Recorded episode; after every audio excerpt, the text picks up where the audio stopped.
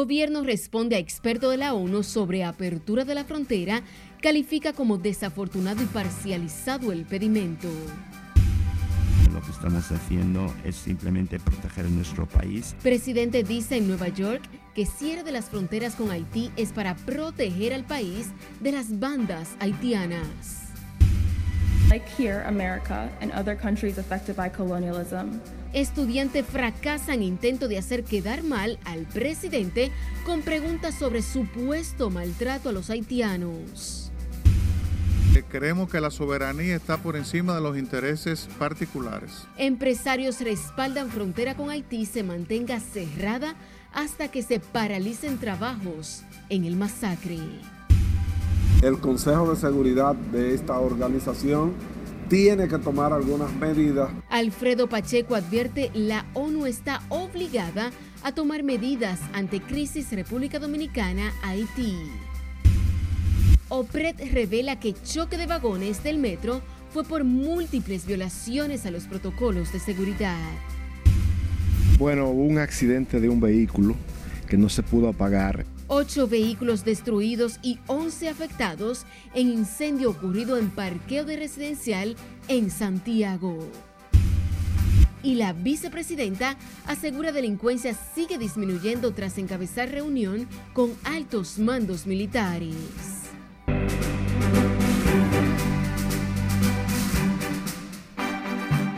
Buenas noches, bienvenidos a esta emisión estelar de Noticias RNN. Soy Janeris de León, tenemos mucha información, así que vamos a iniciar de manera inmediata.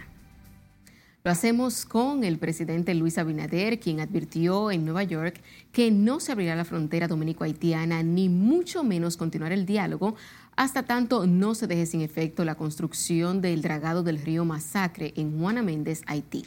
Juan Francisco Herrera se encuentra en directo y nos tiene todos los detalles. Vamos a pasar contigo. Buenas noches.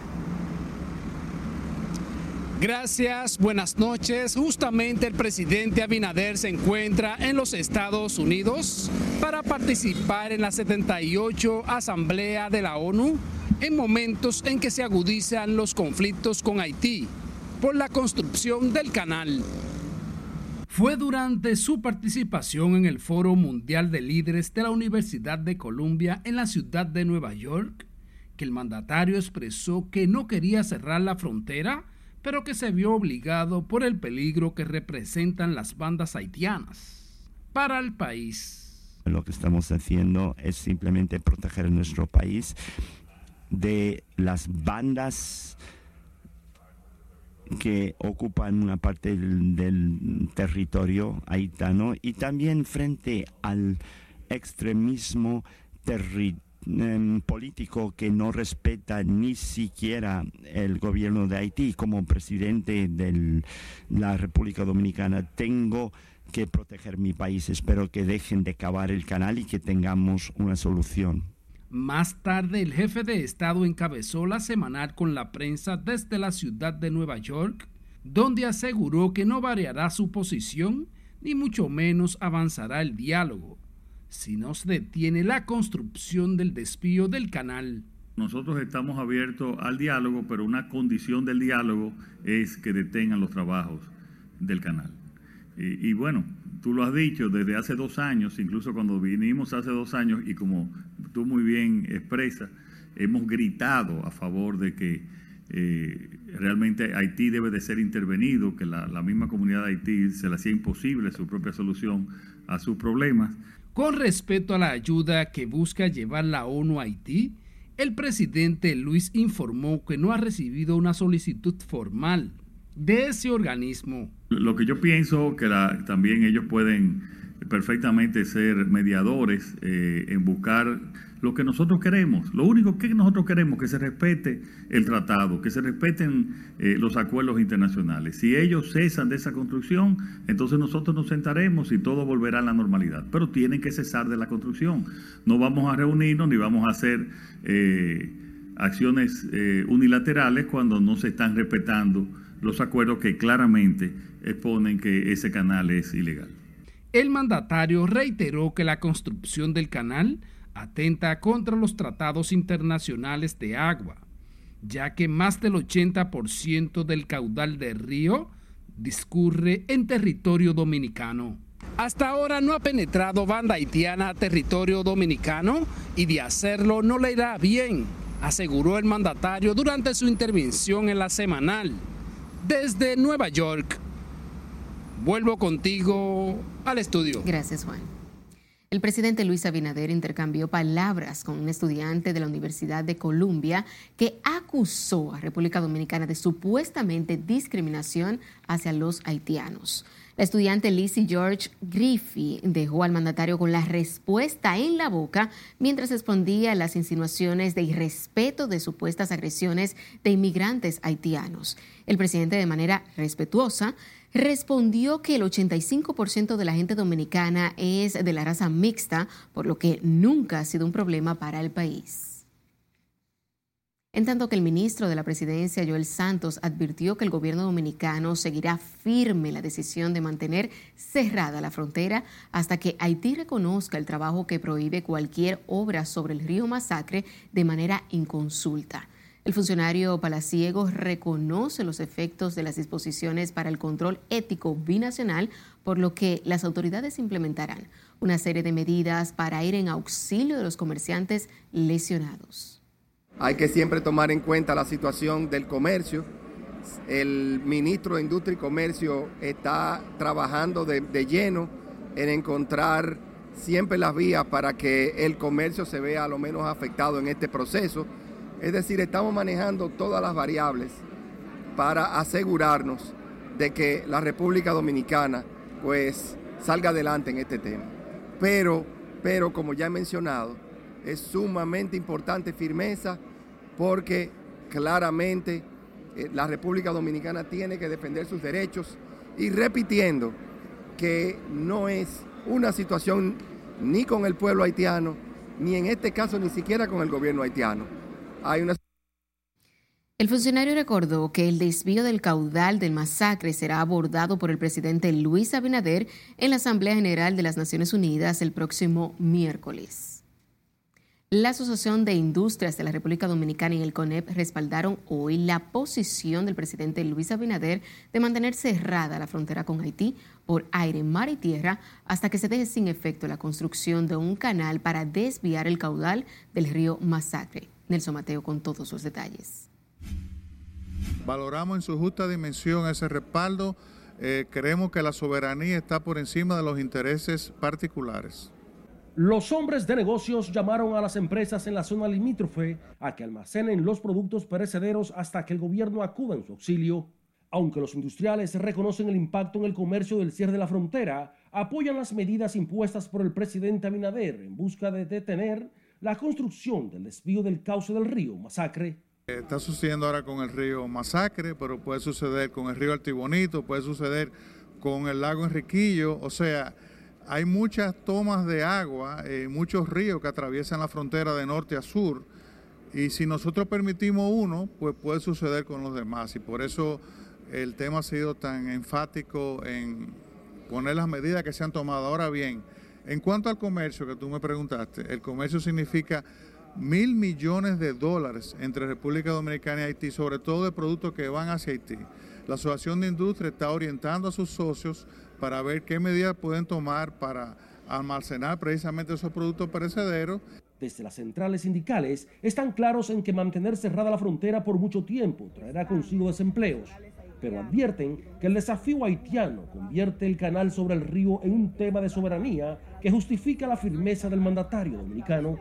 Necesariamente hay que tomar con eso medidas enérgicas y hacerle ver, al dividido país haitiano que tiene un gobierno de facto, una banda controlando y un sector privado que según lo que se ha planteado está haciendo ese, e, ese canal de manera unilateral. Un apoyo total por parte nuestra eh, al presidente Luis Abinader en su decisión de cerrar la frontera por estas violaciones que han cometido, eh, sobre todo el gobierno haitiano, que no ha hecho nada para detener lo que a juicio de los dominicanos es una violación a acuerdos internacionales, acuerdos fronterizos que se han firmado.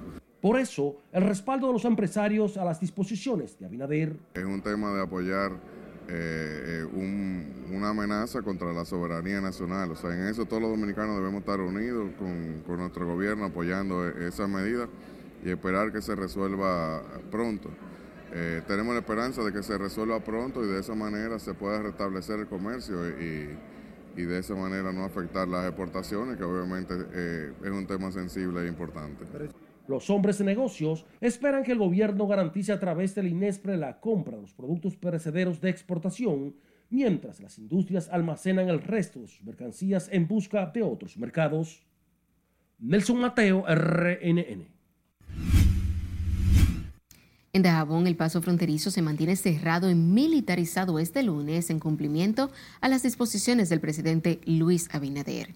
La plaza donde regularmente se desarrolla el mercado binacional permanece despejada y es notable la ausencia de los comerciantes. Hoy continúa además el retorno de cientos de haitianos hacia su país por la frontera con Dajabón, según nos reporta nuestro corresponsal Domingo Popoter.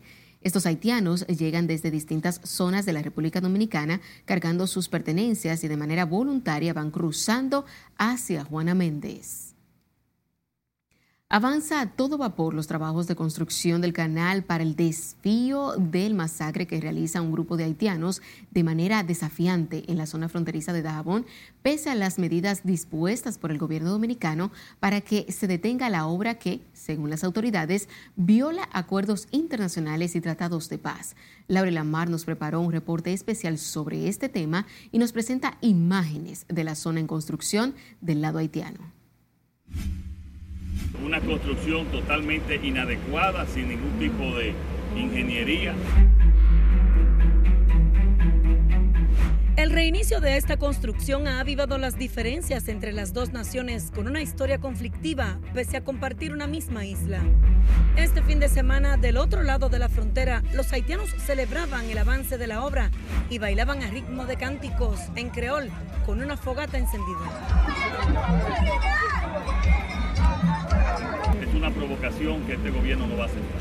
Mientras, una bandera haitiana ondea en la cima del montañoso terreno donde se construye el polémico canal, simbolizando el sentimiento nacionalista de quienes se han aferrado a la engañosa esperanza de que la obra se realiza con la intención de cultivar productos agropecuarios.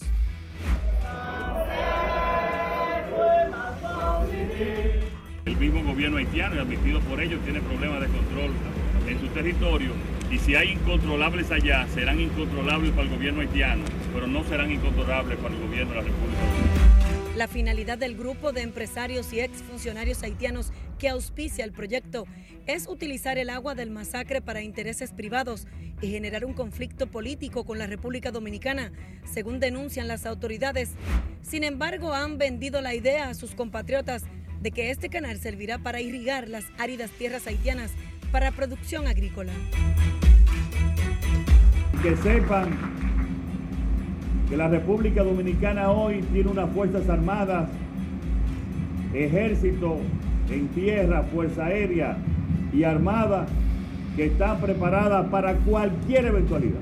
El río Masacre, que se ha convertido en la manzana de la discordia entre República Dominicana y Haití, cuenta con una extensión aproximada de entre 55 y 57 kilómetros que fluyen a través de varias provincias dominicanas y marca frontera con el vecino país. Laurila Mar, RNN. Y aunque impera una intensa calma, la zona fronteriza permanece militarizada este lunes en Elías Piña, donde comerciantes dicen apoyar el cierre de la frontera por parte del gobierno dominicano. Julio César Mateo nos cuenta.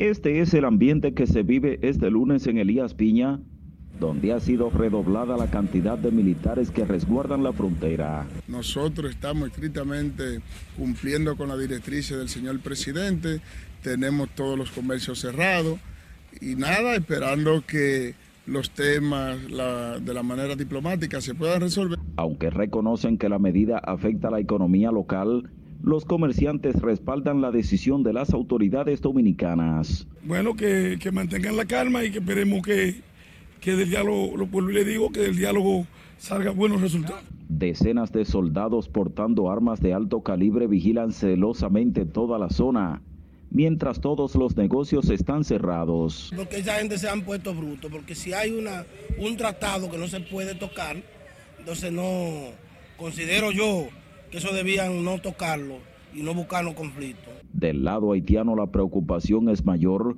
por no poder abastecerse de los alimentos en el mercado binacional y abogan por el diálogo entre ambos pueblos para solucionar el conflicto. Eh, los dos estados tienen que buscar un acuerdo para ver cómo se solucionar los problemas, porque los problemas siempre hay problemas. Tras el cierre de la frontera, muchos ciudadanos haitianos han optado por regresar voluntariamente a su país, para lo que ha sido habilitada una estrecha puerta de salida. Desde Elías Piña, Julio César Mateo, RNN.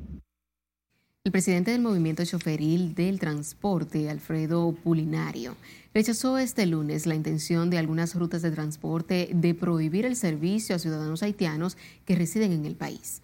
Pulinario calificó la acción como discriminatoria e injusta y llamó a los transportistas a ser justos y solidarios con los pasajeros sin importar el estatus o nacionalidad. Eso hay que dejárselo a migración que es la que tiene que tener la autoridad para decir cuál es el haitiano que está ilegal o cuál es el haitiano que es prácticamente nacionalizado en República Dominicana. El presidente de la entidad explicó además que de ninguna manera los choferes deben usurpar el puesto de las autoridades de migración al solicitar el estatus a los extranjeros en el país. El presidente de la Cámara de Diputados, Alfredo Pacheco, espera que de la cumbre de las Naciones Unidas el próximo miércoles pueda salir una medida salomónica al conflicto dominicano con Haití por el río Masacre. Pacheco valora como positiva que la ilegal canalización del río fronterizo sea el tema que abordará el presidente Luis Abinader en su discurso ante la ONU. Pienso que además de la reunión de la ONU, el Consejo de Seguridad de esta organización tiene que tomar algunas medidas porque eh, se hace necesario que este problema sea debidamente resuelto porque dos naciones que compartimos una misma isla no podemos tener diferencias que no sean salvables. Pienso que esta también es una diferencia salvable. ¿Cuál es el problema? Que en Haití en este momento prácticamente no hay gobierno y por lo tanto debe intervenir la comunidad internacional que está a punto de tomar medidas eh, serias con relación a la nación haitiana. El presidente de la Cámara Baja se sumó a los sectores que apoyan la decisión de mantener cerrada la frontera y dijo que ese órgano legislativo ya aprobó una resolución con el voto de la oposición para que el mandatario continúe endureciendo las medidas contra el desvío ilegal de aguas del masacre. El decano de la Facultad de Relaciones Exteriores de la Universidad del Caribe consideró este lunes que la actuación de clase política haitiana es una provocación hacia el pueblo dominicano porque está violando un acuerdo de aprovechamiento del agua firmado por ambos países en el año 1929. Nuestra compañera Margarita Dipret nos ofrece más detalles en la siguiente historia. Nosotros tenemos tanto que perder que el pueblo haitiano el profesor Manuel Berigüete plantea que los haitianos han politizado la crisis por el masacre. El acuerdo que hay que se firmó en el 1929 establece el aprovechamiento de las aguas, de las aguas de ambos países, pero no la desviación. Y la República Dominicana ha respetado eso durante años y entiende que se debe producir un diálogo entre la República Dominicana y Haití para buscarle solución a este conflicto que afecta la vida económica de ambas naciones. Pero yo entiendo como dominicano que es sano un diálogo con la parte haitiana y es sano un diálogo con la República Dominicana, con los técnicos sobre todo. El decano de la Facultad de Relaciones Internacionales de la Universidad del Caribe plantea además que República Dominicana es un país que ofrece servicios a través del turismo. Un país que viva de turismo, un país que viva de la paz y de la tranquilidad. No podemos dar imágenes de la que estamos viendo en los medios internacionales. Berigüete espera que esta crisis no se extienda por mucho tiempo y que el pueblo haitiano entre en razón para que se pueda recuperar las relaciones entre ambos países. Margarita Dipré, RNN. Es tiempo de nuestro primer corte comercial de la noche. Al volver, les contamos qué le respondió el gobierno dominicano al miembro de la ONU que criticó cierre de frontera. Además, les contamos dónde cumplirá la medida de coerción los implicados en asesinato de una familia en Dajabón. Creo que solamente ha pasado una sola vez y ya tiene unos cuantos años y usuarios del metro de Santo Domingo afirman no dejarán de usar servicio. Ya volvemos.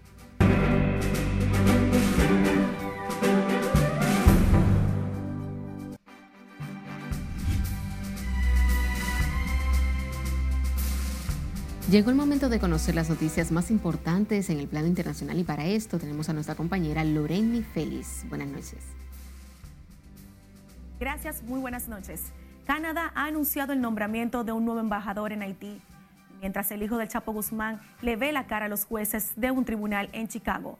Tenemos la información ampliada de estas y otras noticias en el resumen internacional. Canadá ha anunciado el nombramiento de un nuevo embajador en Haití, André François Giroux, quien reemplaza a Sébastien Carrier, en medio de la crisis que sacude la vecina nación. Según un comunicado de prensa del Ministerio de Relaciones Exteriores, Canadá continuará apoyando a Haití, brindando ayuda humanitaria y trabajando con socios internacionales para traer paz y estabilidad a ese país. Ovidio Guzmán, uno de los hijos del narcotraficante mexicano Joaquín El Chapo Guzmán, se declaró este lunes no culpable de los cinco cargos de los que está acusado en el Tribunal del Distrito de Chicago por narcotráfico y lavado de dinero. El también conocido como el ratón está acusado de conspiración para distribuir sustancias controladas, formar parte de una empresa criminal, exportar a Estados Unidos dichas sustancias controladas, porte ilícito de armas de fuego y de efectuar transacciones financieras con el producto de actividades ilegales. Los miles de niños de las zonas de Alto Atlas marroquí afectadas por el terremoto el pasado día 8 retomarán las clases el próximo lunes en tiendas de campaña habilitadas y en internados en la ciudad próxima de Marrakech. Según la información de EFE, dos responsables de la región de Marrakech Safi y del Ministerio de Educación marroquí. Esta es la fecha en la que prevé comenzarán las clases una vez se ha realojado en tiendas provisionales a los habitantes de los pueblos y aldeas afectadas. Al menos 20 empleados del gigante minero de Beers murieron el domingo en la tarde en Sudáfrica en un accidente vial a bordo de un bus que se dirigía al yacimiento de diamantes de Venetia, uno de los más importantes del país. Indicó en un comunicado el Departamento de Transporte de la provincia Limpopo Norte, la causa del accidente aún no ha sido determinada. El hijo del presidente estadounidense Hunter Biden demandó este lunes al Servicio Interno de Impuestos por haber revelado ilegalmente la información de su declaración de impuestos, que se obtuvo fruto de la investigación que hay en su contra. Biden presentó este lunes la denuncia ante una corte del Distrito de Columbia en la que alega que varios de sus funcionarios divulgaron ilegalmente su información fiscal y en la que se queja de que la agencia no protegió sus registros privados. Un carterista que robó un teléfono en Moscú intentó escapar por la ventanilla de un minibús, pero no pudo salir del mismo al quedar atrapado. El ladrón sustrajo el celular del bolso de una mujer, quien al notar la pérdida exigió que le devuelva el dispositivo. Sin embargo, cuando el hombre intentó salir por la ventana del vehículo, fue detenido y posteriormente entregado a la policía. Al parecer, la suerte de este ladrón no estaba de su lado. Esperemos que no vuelva a cometer la misma acción. Hasta aquí las internacionales. Continuamos con la emisión estelar de Noticias RNN. El experto de Naciones Unidas para los Derechos Humanos en Haití, William O'Neill, se mostró extremadamente alarmado por la decisión de la República Dominicana de cerrar todas sus fronteras con el vecino país. O'Neill pidió al gobierno del presidente Luis Abinader que reconsidere esta decisión, ya que, según dijo, muchos negocios dominicanos dependen del comercio interfronterizo. Aseguró que las partes deben regresar a la mesa de negociaciones para llegar a una solución que ha sido provocada por el desvío del río Masacre. El gobierno dominicano reaccionó de inmediato a este pedimento del experto de las Naciones Unidas. Mediante un comunicado, el canciller Roberto Álvarez expresó profunda preocupación por las declaraciones de William O'Neill, quien pidió dejar sin efecto el cierre de las fronteras con Haití. El gobierno dominicano rechazó las declaraciones del señor O'Neill, las cuales califica de parcializadas y desafortunadas. Agrega que toma nota de la solicitud de dejar pasar ayuda humanitaria a Haití, pero reitera que la solución definitiva está en manos de Haití cuando decida poner fin a la construcción del canal. El Poder Ejecutivo emitió los decretos 417-23 418-23 y 419-23, mediante los cuales se dispone la entrega en extradición de tres dominicanos por narcotráfico y otros delitos. Se trata de los dominicanos Juan Clemente de la Cruz Ciano y Asunción Regalado Bautista ambos acusados de homicidios, quienes serán extraditados a la República de Argentina en las próximas horas, mientras que Pedro Hernández Hubiera, alias Kiko, hacia Estados Unidos por narcotráfico, conspiración y otros delitos. Cambiando de información, en las últimas 36 semanas, las autoridades han arrestado 726 personas que estaban en estado de rebeldía y otras prófugas de la justicia. Muchas de estas estaban con condenas definitivas, pero que no se le daba seguimiento y se ha ocupado más de 13 mil armas. Así lo informó este lunes la vicepresidenta de la República, Raquel Peña, tras encabezar la acostumbrada reunión con los altos mandos militares y policiales, representantes del Ministerio Público y otros funcionarios. La vicemandataria destacó que con esto se ataca el esquema de impunidad que existía.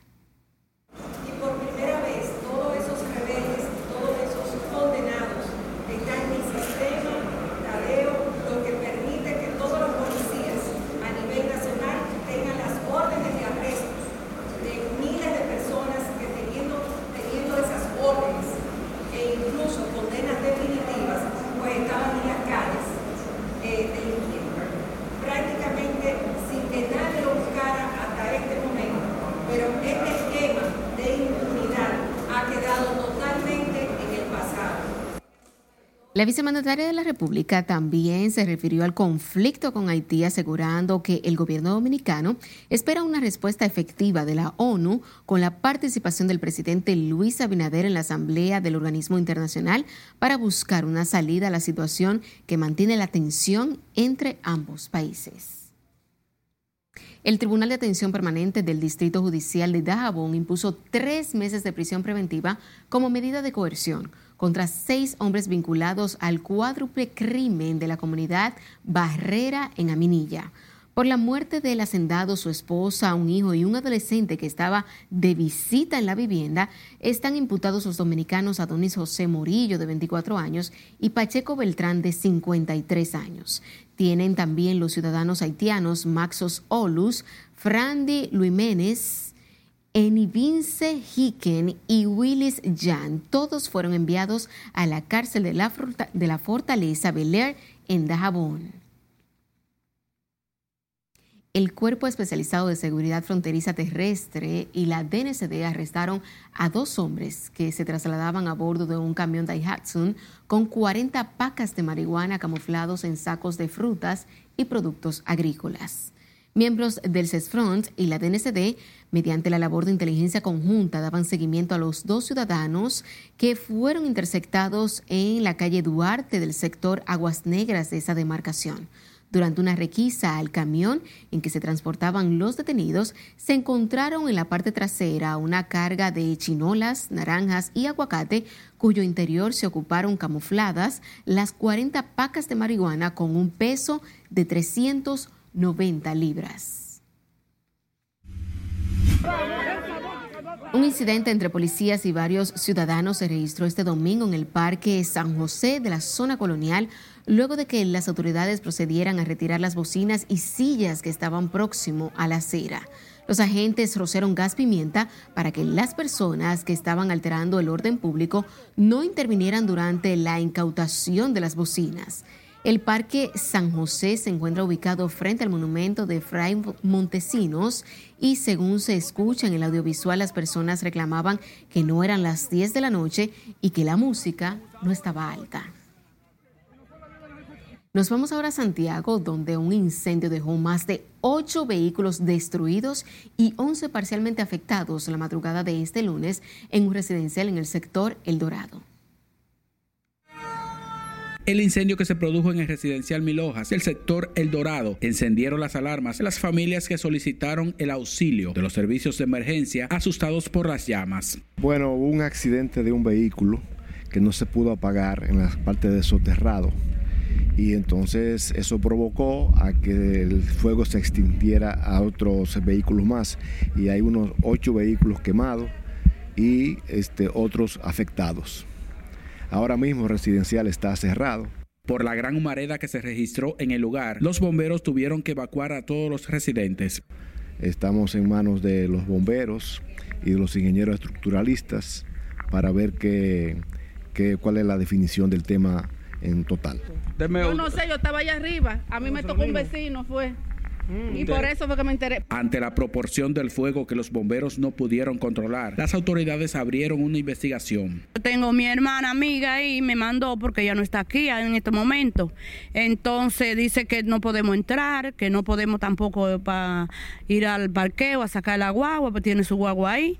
Pero vamos a esperar hasta ver qué se va a resolver. El fuego, de acuerdo con los afectados, duró más de cuatro horas. Es lamentable esa situación, pero eh, son cosas de la vida. Lo importante es que no hay vida eh, qué lamentar, de qué lamentar. Son cosas materiales que se pueden recuperar. En el siniestro que dejó daños materiales, no se registraron personas lesionadas, mientras el pánico se apoderó de los habitantes de la zona. En Santiago, Junior Marte, RNN. Usuarios de la línea 1 del Metro de Santo Domingo dicen sentirse seguros de usar ese medio de transporte pese al choque que se produjo entre dos trenes este sábado. Dicen deben investigarse a profundidad a los conductores. Lince Alcántara nos cuenta. Este sábado dos trenes del Metro de Santo Domingo chocaron. El accidente provocó varios heridos. Según la Oficina para el Reordenamiento del Transporte, OPRET, el choque se produjo por violación de algunos protocolos. Pese a las declaraciones del organismo y el apresamiento de los conductores que llevaban las riendas de los trenes, los usuarios dicen sentirse seguros de abordarlos a cualquier hora del día. Creo que solamente ha pasado una sola vez y ya tiene unos cuantos años. Es igual que a uno montarse en un carro de concho también el día menos esperado uno puede tener también un accidente. La gente manejando con un teléfono en la mano, imagínese usted qué es lo que va a pasar. Usted no ve que estamos a ver así y, eso corriendo, con una responsabilidad de gente atrás. O sea, así, pero estamos, en República Dominicana. Aunque el accidente mantuvo atemorizados a quienes abordaban el metro en la estación Mamatingo en Villamella, este lunes todo volvió a la normalidad. Los pasajeros descartan que dicho choque se haya tratado de un atentado. Una persona que está en está haciendo su trabajo, hubo una falla, una falla. Una falla, cualquier cosa, porque eso, eso se va desgastando, eso, eso no frena ni nada. Eso es, eso es eléctrico. Los heridos fueron atendidos en el Hospital Traumatológico Dr. Ney Arias Lora, mientras que los empleados que estaban bajo investigación también fueron liberados. Lenzi Alcántara, RNN.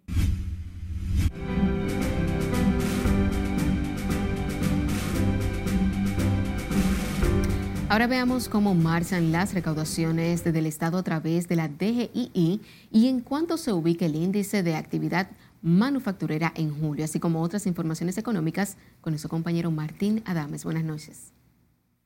Gracias y buenas noches. Al mes de agosto, la Dirección General de Impuestos Internos recaudó unos 522.677 millones de pesos para un cumplimiento de 100.1% con relación a lo estimado. La Dirección General de Impuestos Internos recaudó en el mes de agosto un total de 57.311 millones de pesos para un cumplimiento del 101.1% de lo estimado en el presupuesto general del Estado reformulado para este periodo. Para el periodo enero-agosto de 2023, la entidad recaudadora acumula un ingreso de 522.677 millones de pesos para un cumplimiento de 100.1% con 652 millones por encima de lo estimado inicialmente.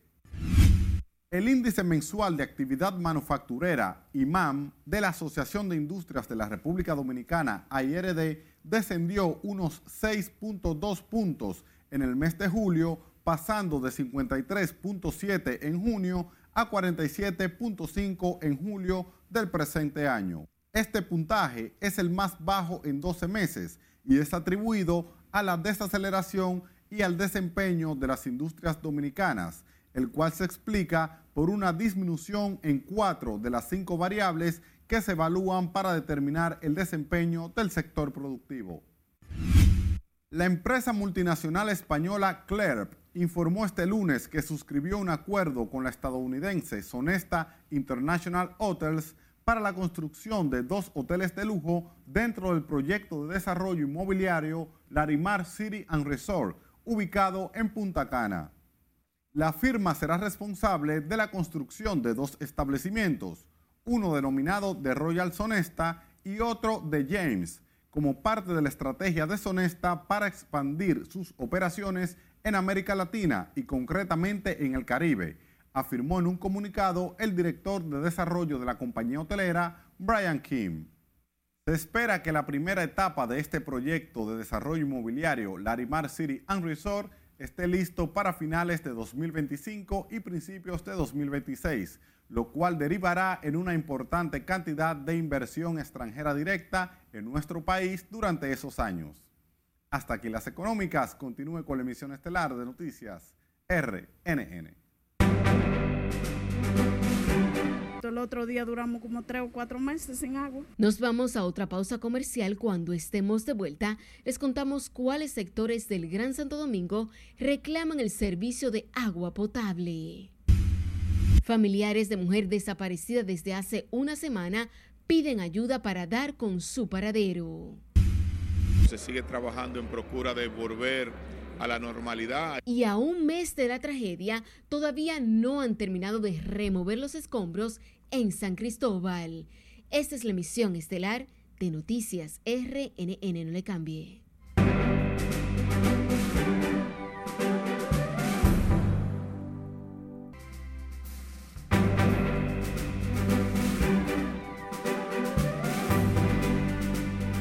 Continuamos con más informaciones. Residentes de sectores alidaños a las avenidas Monumental y República de Colombia se quejan de la escasez de agua potable. Piden la regularización del servicio ya que no poseen los recursos para la compra del líquido, situación que según ellos se complica con la ola de calor que azota al país. Porque por ahí es que está la avería, por ahí. En sectores como la Agustina, la Antena, Cuesta Brava y otros del Distrito Nacional, el servicio de agua tarda en ocasiones hasta cuatro meses para llegar, situación que tiene desesperadas a las personas que allí residen. Dicen la crisis del líquido es imposible de sostener ya que cada camión de agua cuesta entre 1.500 y 2.500 pesos.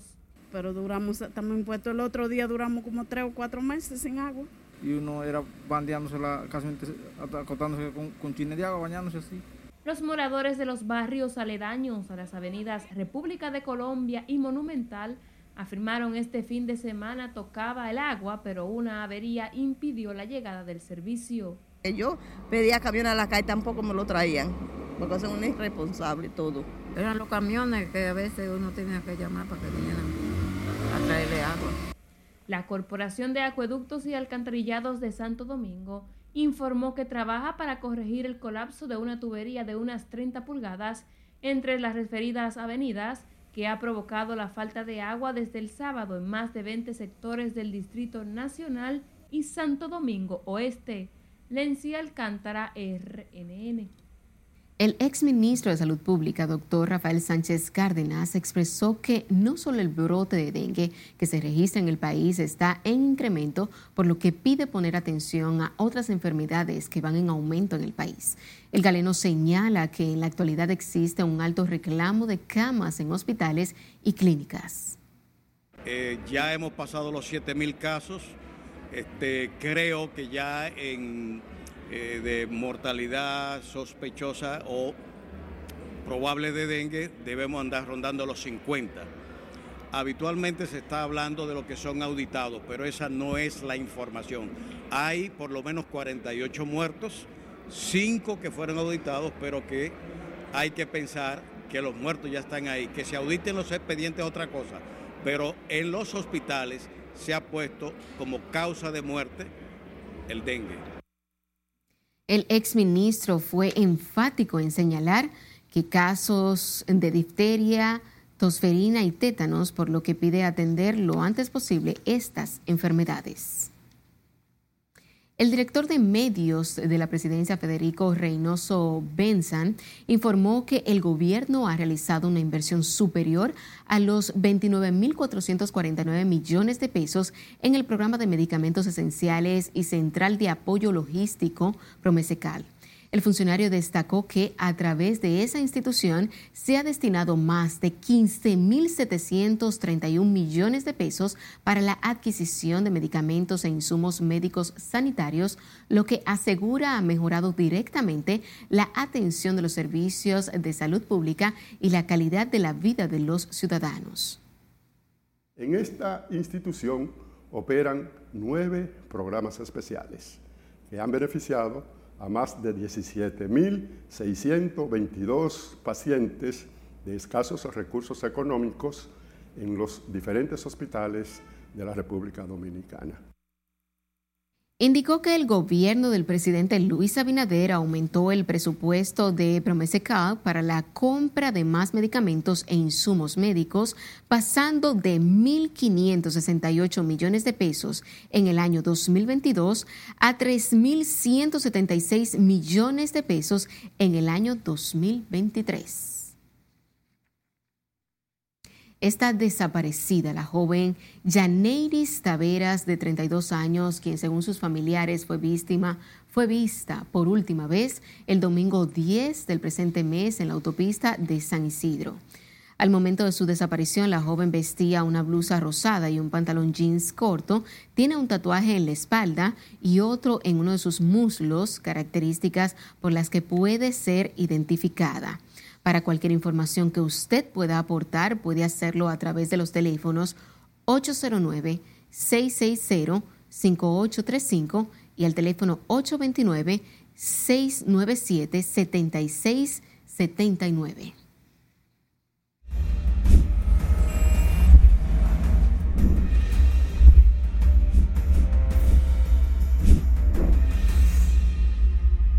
Y seguimos con más y es que a través de nuestra línea de WhatsApp usted puede realizar las denuncias que afectan a su comunidad, además de infracciones a la ley o atropellos. A continuación presentamos alguna de ellas en el resumen de nuestra compañera Perla Gómez.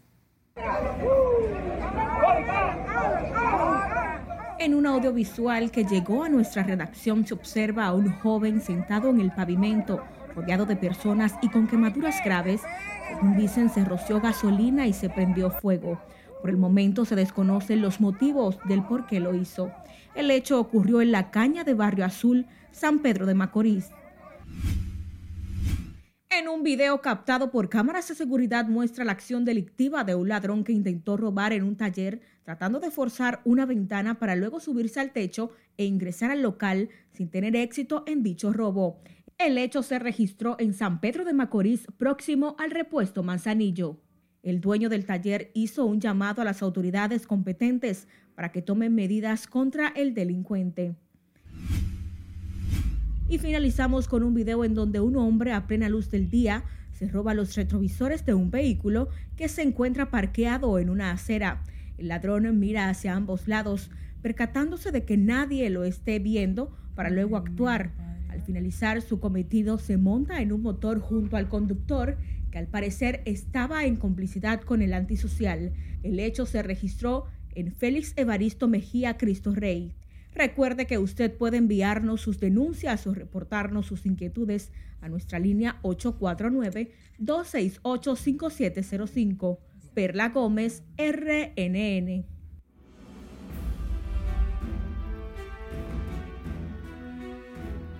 A propósito de que recientemente se cumplió un mes de la tragedia que dejó un saldo de 38 muertos en San Cristóbal, el precandidato alcalde por el PRM, Jorge Iches Ramírez, expresó que las autoridades siguen trabajando en la remoción de escombros. Expresa que las quejas de las personas y comerciantes que viven en los alrededores de donde ocurrió la explosión son entendibles, porque nadie quisiera vivir una situación similar trabajando en procura de volver a la normalidad. Hay que saber que lo que pasó no fue pequeño, fue una situación bastante grande y bastante compleja. Entonces hay que darle todavía eh, el plazo a la autoridad para que completen el trabajo que se está haciendo. Estamos en la etapa de la demolición, de tratar de volver a, a la normalidad esa calle, que se pueda transitar al ser cuestionado de cómo marchan los trabajos políticos en la provincia de San Cristóbal, dijo que están a la espera de los resultados de la encuesta que hizo el partido y que darán a conocer el próximo día 2 para saber cuál será el candidato de esa organización política. El Ministerio de Trabajo, a través de la Dirección de Igualdad de Oportunidades y No Discriminación, así como del Servicio Nacional de Empleo, presentó este lunes el compromiso de inserción laboral inclusiva. Se trata de una iniciativa que busca fortalecer la inserción laboral y trabajo decente para grupos vulnerables en igualdad de oportunidades y sin discriminación en la República Dominicana.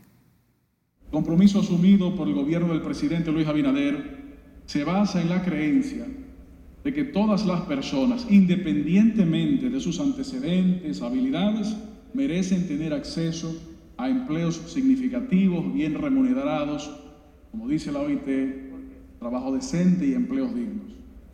Esto implica, entre otras cosas, eliminar barreras y prejuicios que pueden dificultar el acceso y la promoción en el empleo. El ministro de Trabajo expresó que desde la institución impulsan prácticas y acciones concretas para que haya más acceso al empleo y diversidad en el ámbito laboral.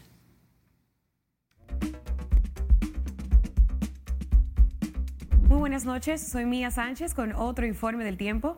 Las condiciones del tiempo sobre la República Dominicana en el día de hoy estuvieron dominadas por una vaguada en los niveles altos de la troposfera, con aguaceros locales hacia algunas localidades de las provincias Monteplata, el Gran Santo Domingo, principalmente la parte norte y oeste, Sánchez Ramírez, Duarte, entre otros poblados aledaños. Las temperaturas continuarán muy calurosas en los próximos días en el país por la incidencia de los vientos húmedos del Mar Caribe. Se unirán a los efectos de la vaguada para generar lluvias que pueden ser tanto moderadas como fuertes en las próximas 24 horas.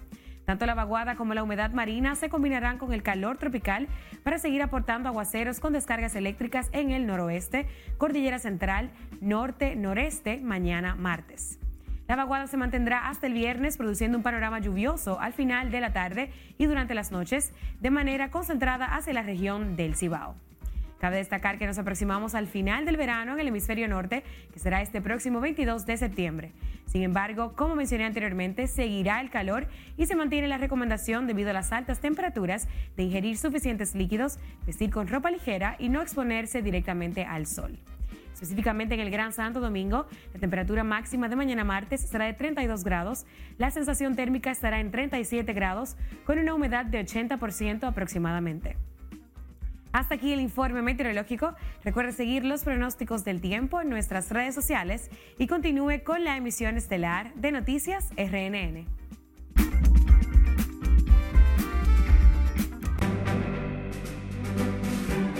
Llegó el momento de nuestro último corte de la noche. Al regresar, los toros del este y las águilas ibaeñas inician sus entrenamientos. Siempre vengo hasta aquí a coger un poco de fresco. Residentes de la Avenida España contentos con el malecón aseguran es la mejor inversión que ha hecho el gobierno en la zona. ¡Wow! ¡Qué felicidad tengo! Y Fefita la Grande celebra por todo lo alto su cumpleaños número 80. Ya volvemos.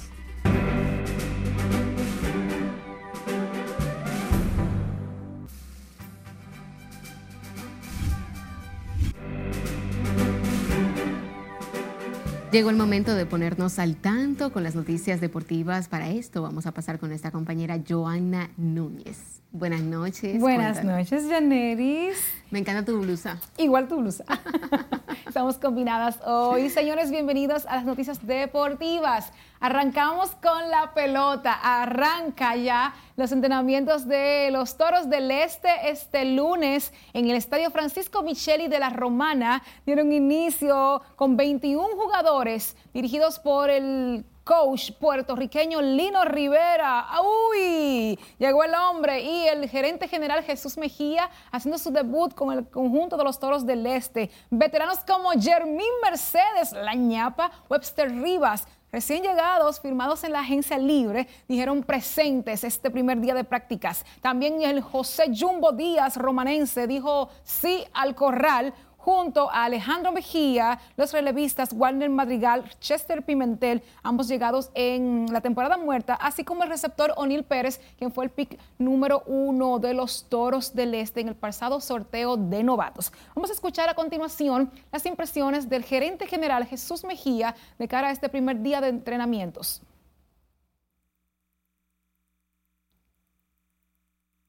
bien emocionado, obviamente ya regresé al equipo en febrero, pero que ya, de verdad que ver los jugadores, el staff de coaches, ya ver todo el mundo en uniforme, eh, ya fanático en la grada observando las prácticas, eh, es bien emocionante y nos sentimos más que contentos, como tú dices, de regreso a casa. Hay figuras muy importantes como Wester Rivas, Jeremy Mercedes, Jumbo Díaz, también Alejandro Mejía.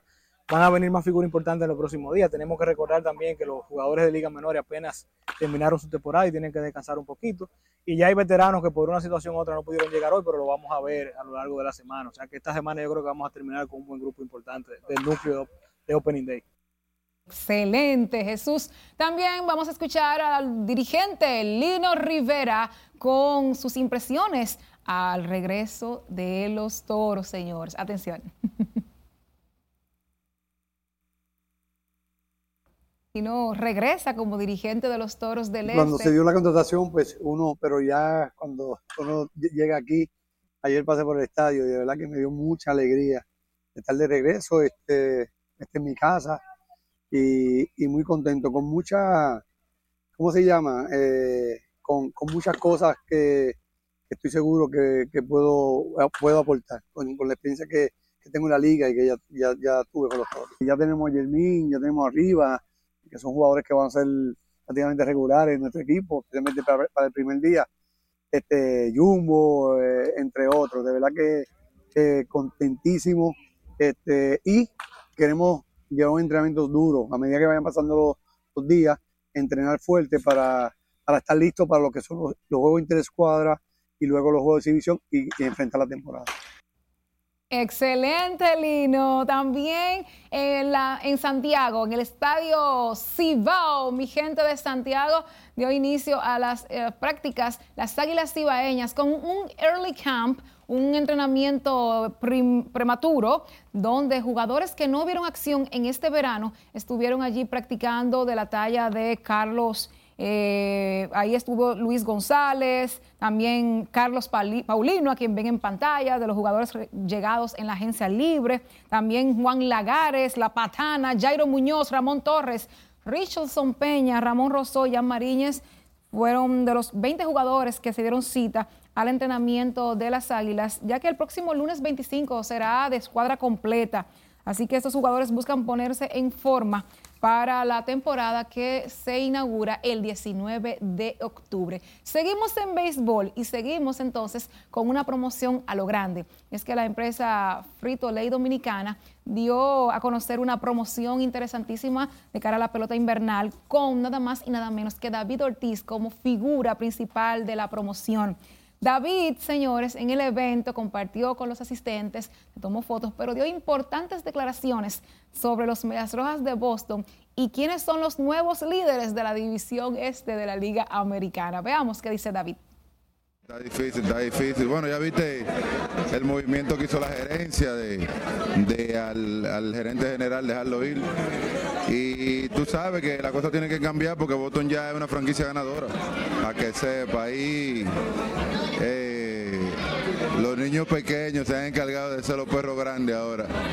¿Me entiendes? Baltimore y, y Tampa, como siempre, que viene haciendo un trabajo a través de los años, tú sabes. Muy bueno. Tú sabes que los, los muchachos, cada año un año de aprendizaje y ellos saben que tienen el talento. Eh, lo único que tienen que coordinar las ideas, tú sabes, porque para que puedan, tú sabes, dominar en esa, en esa división, porque tienen un equipo muy bueno. Bueno, ahí estuvo también David y veamos las palabras de Ana Paola Prieto, la gerente de mercadeo de PepsiCo, donde también ella habló de los detalles de esta interesantísima promoción. El béisbol para la República Dominicana es más que un deporte, es un orgullo nacional. Y con motivo de esto y como antesala a la temporada invernal de béisbol del 2023, Frito Lay y los snacks favoritos de los dominicanos venimos con una promoción para romperla por los 411. Ahí está, sí señor, de duro. Bien, vamos a continuar en béisbol y nos vamos a grandes ligas. Y es que eh, hoy fueron anunciados los jugadores de la semana. Atención, porque ahí está Carita Devers dándole palo largo. Y fueron cuatro los cuadrangulares pegados por Rafael Devers en esta semana que pasó. Sumó cinco vueltas remolcadas y cinco anotadas, batió 400 con siete boletos para ser seleccionado como jugador de la semana en la Liga Americana.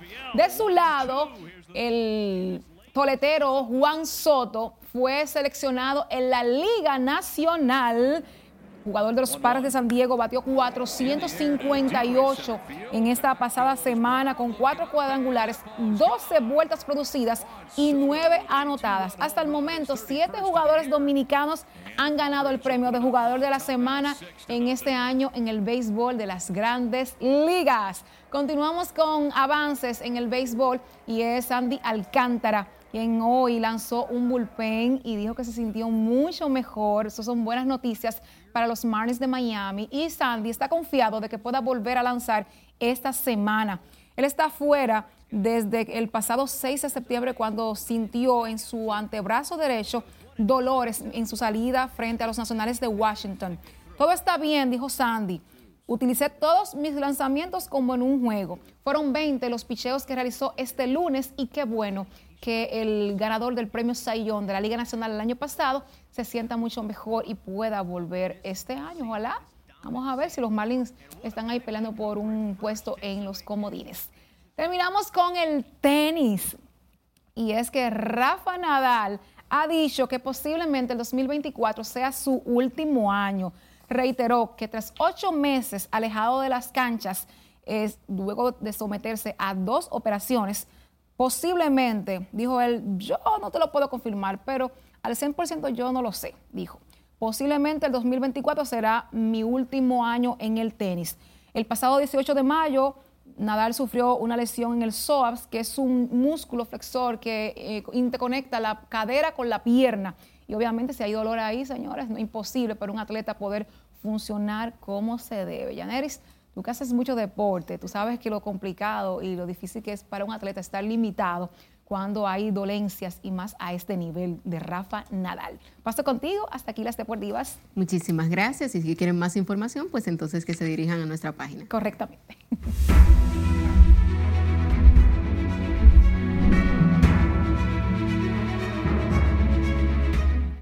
La Universidad del Caribe organizó la conferencia Debates Electorales dictada por el experto español Manuel Campo Vidal con el propósito de promover esta importante herramienta entre partidos políticos. Nuestra compañera Margarita Dipret nos ofrece más detalles. Esta conferencia se enmarca en el máster de comunicación política y marketing digital. La conferencia Debates Electorales tratará los orígenes de este recurso en el sistema de gobierno representativo y cómo ha evolucionado hasta nuestros días con la aparición de las redes sociales. Desde el año 1996, Manuel Campos Vidal ha sido uno de los impulsores de estos debates políticos en España, por considerar que esta es una herramienta que fortalece la participación electoral. Yo creo que esto pretende ser una contribución a cómo se organizan los debates, cómo se forman a los candidatos y en cualquier caso, yo creo que el debate es un derecho de la ciudadanía y por eso hay que apoyarlo. Señala que en todas partes se está produciendo un fenómeno Y es que los ciudadanos se deciden al final del proceso electoral. Sostiene que existen algunos políticos que no les gusta participar en los debates porque son un factor de riesgo. Favorecen la clarificación de las ideas. Desgraciadamente, eh, normalmente se informan las personas cada vez más por los partidarios siempre de la misma corriente en Twitter o en cualquier red social los unos y los otros y el mundo está muy polarizado. Entonces un debate sirve para que nos escuchemos todos y creo que contribuyen a rebajar la polarización. El presidente del Consejo de Directores de Unicaribe, José Alejandro Aibar, expresó que esta iniciativa no solo está dirigida a la clase política, sino también a la sociedad en sentido general. Esto fortalece nuestras democracias, le da la oportunidad a los ciudadanos de ver cuáles son las propuestas que traen los candidatos y eso realmente eh, ayuda mucho a la hora de, de tomar la decisión de por quién votar. En la República Dominicana, instituciones como la Asociación Nacional de Jóvenes Empresarios y otras entidades han promovido la realización de debates previo a procesos electorales, pero existen partidos políticos que han mostrado resistencia a estas iniciativas. Margarita Dipré, RNN. Y sepa que falleció en Texas, Estados Unidos, el cantautor dominicano Aníbal de Peña. De Peña, de 90 años, había estado luchando contra un fuerte, una fuerte neumonía y estuvo entubado durante varios días. Aníbal de Peña brilló en diversos géneros, incluyendo la música social, siendo el autor del himno a la revolución del año 1965 y coautor del himno del Partido Revolucionario Dominicano, Paz a su alma. A más de un mes de la inauguración del malecón en la Avenida España de Santo Domingo Este, visitantes de ese espacio recreativo han calificado la obra como una acertada inversión por parte del gobierno, la cual le brinda la oportunidad a las familias de compartir en un espacio seguro. Ana Luisa Peguero con más. Cada rato venimos a beber un poquito de agua, un frío frío. Así se expresan los visitantes de la nueva oferta turística ubicada en el municipio Santo Domingo Este, conocido como el Malecón de la Avenida España. Un espacio que además de embellecer la zona oriental, permite a las familias disfrutar de las áreas verdes y de la fresca brisa que se impone en el lugar. Siempre vengo hasta aquí a coger un poco de fresco, pero para mí está perfecta, ¿sabes? No, no veo nada que no sea eh, proveniente para el ambiente de el dominicano. Ya cerca aquí ya uno tiene un espacio libre donde uno coge fresco, respirar. Los niños disfrutan mucho en la tarde, entonces se pone buenísimo aquí. Este malecón que forma parte del concepto que promueve el Ministerio de Turismo sobre la recuperación de los espacios emblemáticos del país está diseñado para todo tipo de público, lo que lo convierte en un lugar inclusivo. Definitivamente está bellísimo, eh, se ve con mucha calidad, se ve intencional, inclusivo, porque hay rampas para ¿verdad? las personas con alguna eh, discapacidad. Está muy bien, gracias a Dios. Eh, nosotros abundamos poco por aquí, pero como hemos visto, está muy bonito, sí, muy cuidado, sí. Además, este litoral posee una ciclovía de dos carriles con 2.50 metros de ancho para quienes practican este tipo de deportes. Estas intervenciones son importantes porque hacía falta en Santo Domingo Este. Tenemos el Parque del Este, pero que está más enfocado en un área deportiva, disciplina específica, pero este es un espacio no solamente para recrearse en familia y compartir, sino tener una rutina de forma segura. En una segunda etapa, el gobierno pretende crear 10 áreas de estacionamientos con una capacidad para 452 vehículos, incluyendo la ampliación de las aceras. Ana Luisa Peguero, RNN. Hoy se realizó la gala premier de la película El Método, producción de Sky Films y Cacique Films. Esta y otras noticias del arte y del espectáculo nos amplía nuestra compañera Ivonne Núñez. Buenas noches, Ivonne. Muy buenas noches. La película que arrasó en el tercer Festival de Cine Fine Arts hecho en RD se estrenará este próximo jueves. Nada más te falta ser judío y tuerto para que te saquen el loto. Sky Films y Cacique Films organizaron la gala premier de El Método, una producción dirigida por el cineasta y actor David Mahler. La película cuenta con las actuaciones de Nash Bogart, Héctor Aníbal, Georgina Duluc, Pepe Sierra, entre otros. Está basada en una obra de teatro de Jordi Garcelán que se llama El Método Gronholm y es sobre una entrevista de trabajo donde van varios aplicantes a la misma posición y resulta que no hay entrevistador y que todos se entrevistan a la vez y ahí es que comienza la cosa. El método llega a las salas de cine del país este jueves después de convertirse en la gran ganadora del Festival de Cine de Fine Arts hecho en RD, organizado por Caribbean Cinemas. En el certamen se alzó con los premios a las categorías de Mejor Película, Mejor Director David Mahler y Mejor Actor Secundario Pepe Sierra.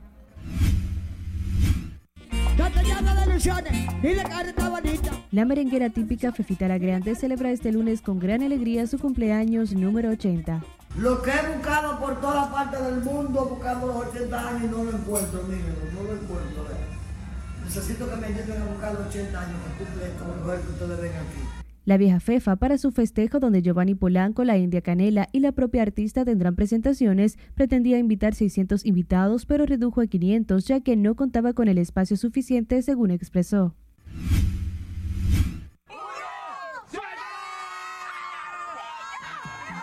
La comunicadora Francisca compartió hoy en Despierta América programa que conduce que tendrá otro niño, algo que mantenía la expectativa a sus seguidores.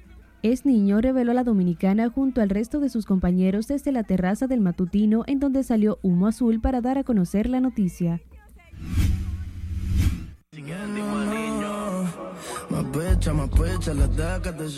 El artista urbano puertorriqueño John Cini lanzó su más reciente sencillo Baby en colaboración con el afamado Lunay.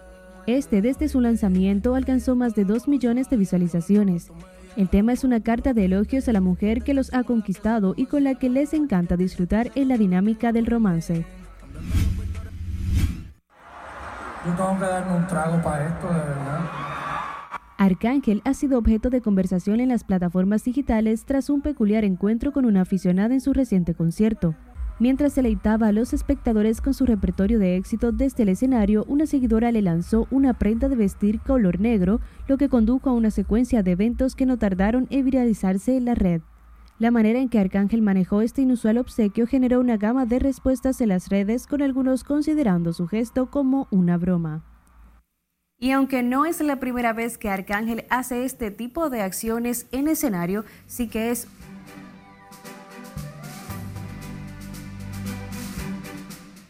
Finalizamos esta emisión estelar de Noticias RNN. Feliz resto de la noche.